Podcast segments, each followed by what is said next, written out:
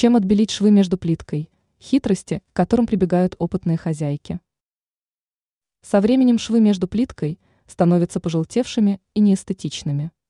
Они портят вид комнаты, лишая ее ощущения свежести. Чтобы исправить положение дел, можно прибегнуть к хитростям опытных хозяек.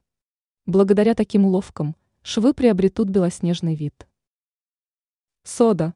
Сода – универсальное средство, которое выручает не одно поколение хозяек. Оно приносит пользу не только в кулинарии, но и в отбеливании швов между плиткой.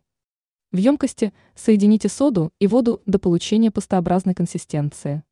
Полученную кашицу нанесите на проблемные места с помощью щетки, а затем оставьте на 10-15 минут. Результат вас приятно удивит. Перекись водорода.